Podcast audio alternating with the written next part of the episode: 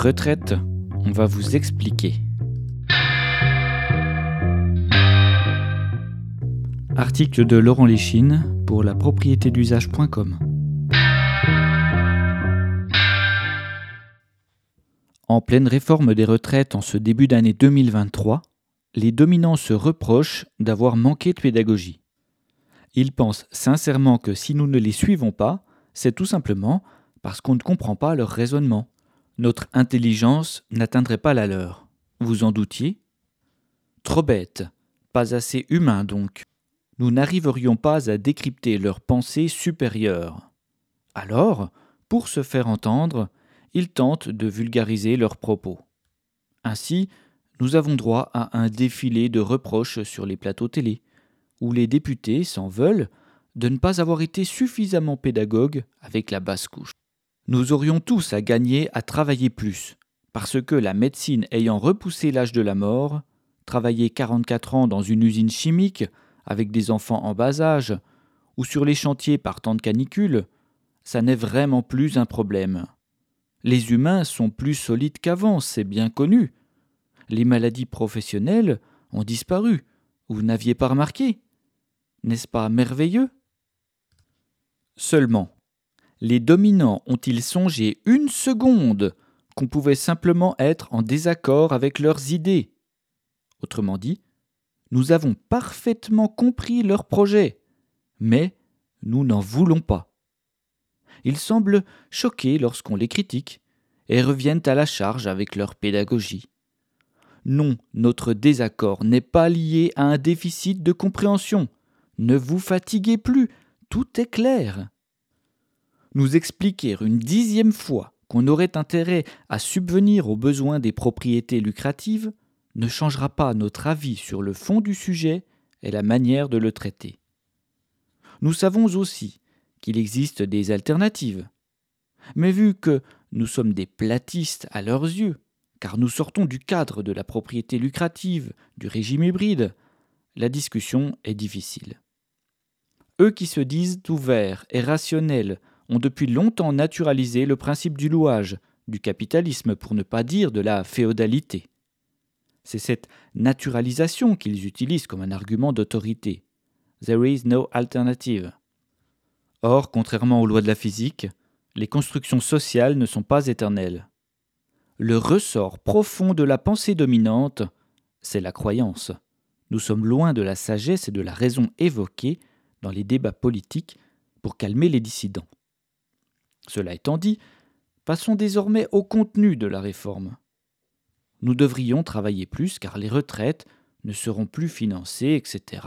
On connaît le refrain par cœur, alors je vous en épargne afin de construire une pensée et de contrer les arguments naturalistes, rappelons quelques faits peu médiatisés. 1. À la sortie de la guerre, le budget de la sécurité sociale était conçu pour être étanche au budget de l'État. Autrement dit, il n'en faisait pas partie. Et il était géré par des travailleurs. Vu les sommes socialisées, qui étaient quasiment équivalentes au budget de l'État, cela dérangeait fortement les gouvernements successifs qui ont toujours œuvré pour transformer la cotisation en impôt, pour faire rentrer la sécurité sociale dans le budget de l'État.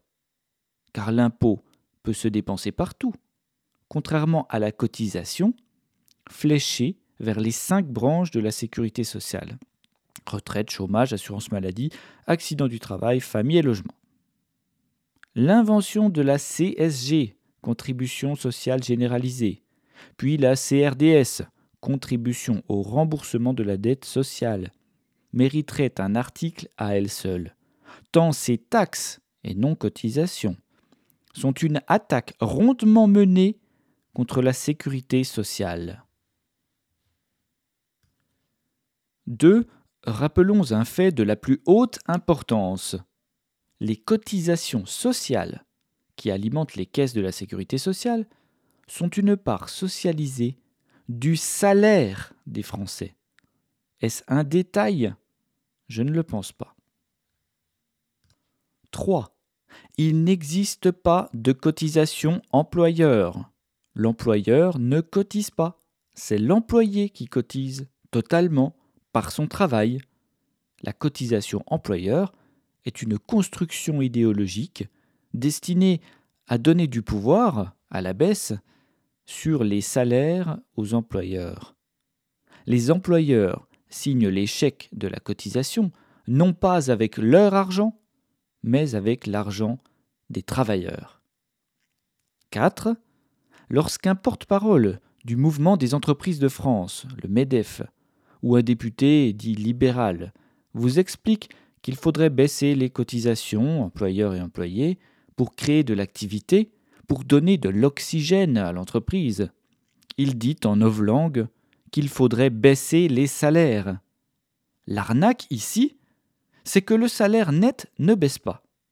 L'employé n'y voit que du feu, car son compte en banque est alimenté de la même somme qu'avant. Pourtant, il bénéficiera de moins de services socialisés par la sécurité sociale. Par exemple, il attendra 24 heures aux urgences pour un pied cassé, ou il sera remboursé de quelques centimes sur ses lunettes. 5. Vu que les cotisations stagnent et que les besoins augmentent, la sécurité sociale s'appauvrit. Logique. Les dominants refusent d'augmenter les cotisations, donc les salaires, et préfèrent nous traiter de fines bouches, d'enfants gâtés ou de fainéants.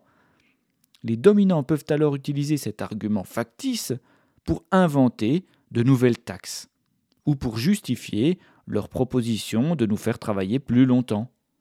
Vous sentez venir l'arnaque? En effet, Quoi de plus confortable pour une entreprise lucrative de maintenir les cotisations au minimum, donc les salaires bas? Voyez jusqu'où peut aller la subtilité. Admettons que, dans un accès de générosité, on compense la baisse des cotisations par une augmentation du salaire net, celui du compte en banque.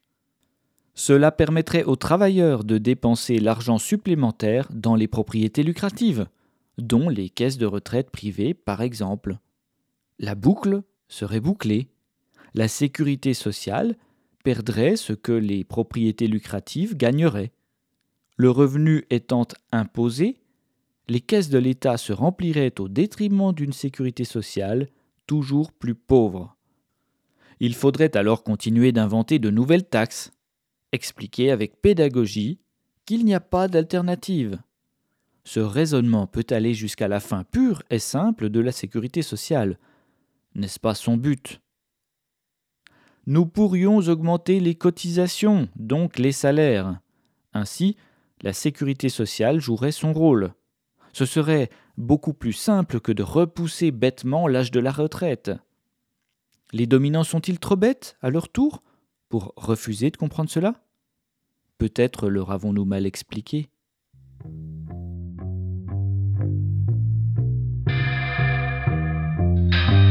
Retrouvez tous les articles sur le site lapropriétédusage.com.